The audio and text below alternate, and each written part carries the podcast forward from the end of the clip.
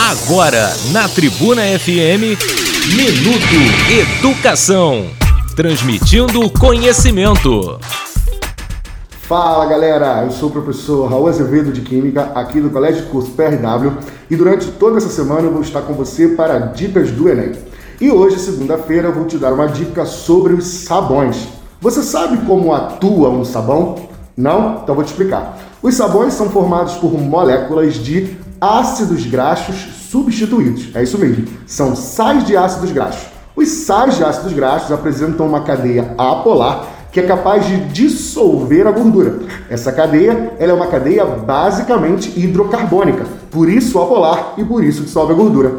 Além da parte apolar, os sabões também apresentam uma estrutura polar, que é a estrutura aniônica dos ácidos carboxílicos ligados por ligações iônicas com metais. Essa parte polar, que é a cabeça, interage com a água, fazendo com que os sabões sejam moléculas anfifílicas.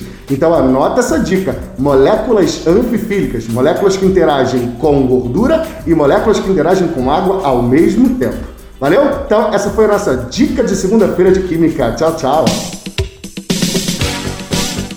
Você ouviu Minuto Educação transmitindo conhecimento de segunda a sexta ao meio-dia.